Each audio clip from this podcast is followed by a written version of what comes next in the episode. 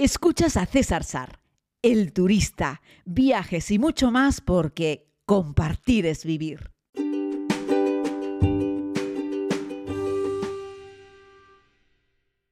Saludos querida comunidad, bienvenidos a este nuevo podcast. Les hablo de nuevo desde la isla de Tenerife. Sí, sí, al final voy a estar aquí prácticamente una semana o una semana antes de que emprenda viaje de nuevo la próxima semana hacia Islandia.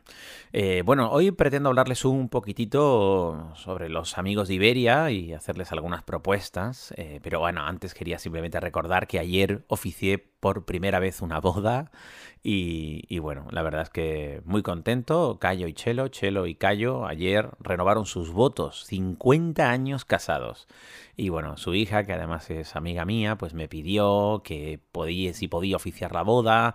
Además, ella y sus padres y casi toda su familia son seguidores de la serie. Y bueno, pues no, no me pude negar. Y la verdad es que mereció la pena. Fue un, acto muy entrañable, en, en familia, muy poca gente, es decir, eran menos de 12 personas invitadas a la ceremonia y bueno, la verdad es que estuvo muy bonito en el monasterio, en, el municipio de Los Realejos, en la isla de Tenerife, en una ermita chiquitita, muy bonita y bueno, pues me habían preparado un guion, me habían dado una serie de tips de, pues, de cosas que les gustaban a cada uno de ellos, porque yo no tenía el gusto de conocerlos antes y bueno, pues me tocó oficiar la boda y tengo que reconocer que la experiencia fue curiosa, fue muy, fue muy simpática y la familia me acogió con, con cariño.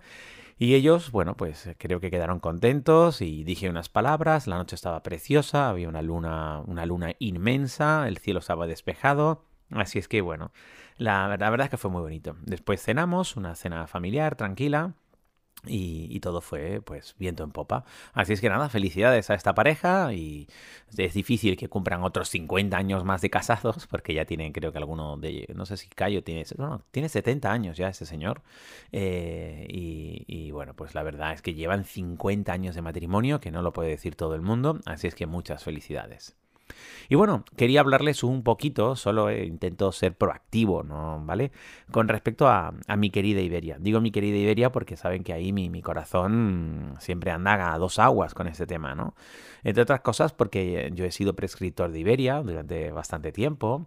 Y bueno, y es una compañía que yo en términos generales eh, recomiendo, ¿no? Fue nuestra gran compañía bandera y yo le reconozco que a lo largo de los últimos años ha intentado hacer un esfuerzo por modernizarse. Lo que pasa es que todavía les queda un, camino importante por recorrer, ¿no? Sobre todo porque con la llegada de las aerolíneas low cost, las grandes aerolíneas de bandera europeas y entre ellas la, la española, Iberia, se quedaron ahí un poco como que no sabían muy bien qué hacer en función de cómo el mercado estaba cambiando. Uno de los primeros principales problemas que tuvo Iberia desde mi punto de vista fue eh, venderse al grupo IAG, o sea, que la comprara British Airways. Eh, somos el grupo British Airways con Iberia, con Vueling, eh, bueno, y creo que tienen dos filiales pequeñitas más y es, la verdad es que es una pena. Es una pena porque para British Airways su compañía fundamental es la británica y luego Iberia es un poco como, bueno, ahí están, son nuestros hermanos pobres españoles y se nota, créanme que les digo que se nota mucho y luego los pasajeros pues nos damos cuenta de algunas cosas, ¿no? Y yo creo que la gente de Iberia, aun estando en manos de British Airways, yo creo que podrían hacer cosas, ¿no? Y podrían mejorar. Lo digo porque... Con respecto a la relación de Iberia con Canarias, la verdad es que es una pena, porque Iberia ya no vuela a Canarias, no sé si lo sabían. ¿Cómo que no, César? Sí, yo entro a la página web de Iberia y me subo un avión que pone Iberia. Ah, Fíjate bien, pone Iberia Express. Eso quiere decir que Iberia ya no vuela a Canarias. Con la llegada de las low cost, pues algunas aerolíneas de bandera les entró un poco la cagalera y quisieron competir en este segmento. Y entonces se inventaron una cosa que se llama Iberia Express, que vuela con otros aviones de fuselaje más estrecho, con otra configuración dentro, es decir, intenta meter más gente y el espacio eh, entre asientos es más pequeño, y empezaron a retirarte servicios. Primero Iberia te incluía Iberia Express, te incluía siempre maleta, y ahora se sacaron desde hace un par de años de la manga de, como sabemos que tú no siempre quieres volar con maleta, hemos retirado la maleta del billete básico y si la quieres la tienes que comprar aparte, pero te rebajamos el precio de la maleta. La rebaja del precio de la maleta duró tres meses. Luego los precios volvieron a estar donde estaban y resulta que pagabas lo mismo y encima no tenías maleta facturada. ¿Qué pasa? Que cuando tú hablas con gente de, yo qué sé, pues de Iberia y le dices, no, yo vuelo con Ryanair, se echan las manos a la cabeza. No, claro, eso es low cost, eso es una aerolínea basura, eso es... No, perdona. ¿Ustedes quieren diferenciarse de Ryanair? Demuéstrenlo. Lo que no puede ser es que Iberia en Canarias vuele solo con su low cost. Vuelen ustedes con un avión de Iberia, de Iberia completa, no de Iberia Express. Incluyame siempre, siempre, siempre en cada billete, incluyame ustedes una maleta. Ejemplo, en Canarias tenemos una aerolínea que se llama Vinter, que siempre te incluye maleta. Punto. Chao pelota. La gente dice, no, es más cara. Bueno, pero no es una low cost. Ni juegan a ser una low cost. Entonces, lo que yo le diría a Iberia es, Vale, si quieren ustedes jugar a low cost, dennos también a los usuarios la oportunidad de elegir la Iberia completa o la Iberia Express, que es low cost.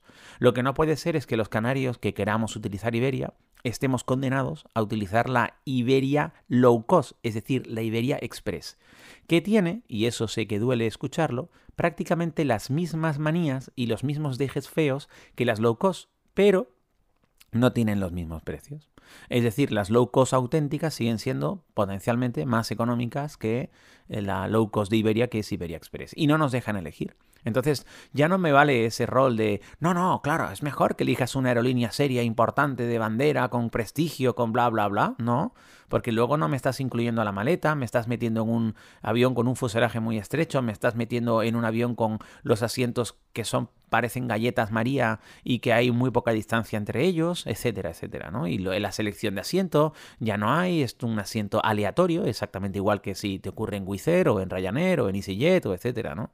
Entonces, claro, eh, jugamos a ser serios grandes, importantes, de primera división, pero luego, sin embargo, actuamos como una low cost y eso es una pena. Así es que yo desde aquí quiero y, animar de nuevo a la gente de Iberia, que esto no lo va a escuchar ningún jefazo de Iberia, pero bueno, yo aquí lo dejo por si alguien algún día quiere rescatar este audio, e invitarles a que sean ustedes de nuevo, al menos en los vuelos con Canarias, la aerolínea que fueron. Una aerolínea seria, no una aerolínea low cost. Seria me refiero con todos los servicios completos incluidos. De verdad que ir ahí rascando el euro en la selección de asiento es una pena. Dan pena deberían ustedes abrirlo a que la gente pueda elegir el asiento que quiera, por lo menos en las últimas 24 horas. Como si te lo hace, por ejemplo, sin costo Turkish Airlines.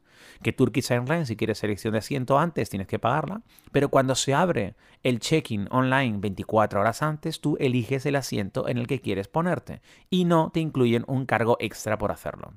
Y es la aerolínea bandera turca. Luego, se supone que Iberia es la aerolínea bandera española porque es así, porque tiene solera, pero nada más. Lo digo porque ya mueve más pasajeros en España Ryanair que Iberia. No solo en Europa, sino en España mueve más pasajeros en Ryanair. Y Vueling, es, que es la tercera de la filial, está a punto de pasar Iberia, está compitiendo ahí, está dándole castañazos permanentemente.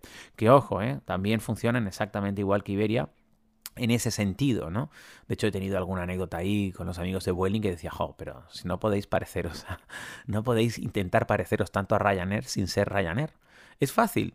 Ryanair. Preguntémosle a la gente, ¿satisfacción con Ryanair? Bueno, si es por precio es altísima, si es por servicio es bajísima. Fama que tiene, malísima, tiene una fama terrible, pero la usa todo Dios. ¿Por qué? Porque es barata.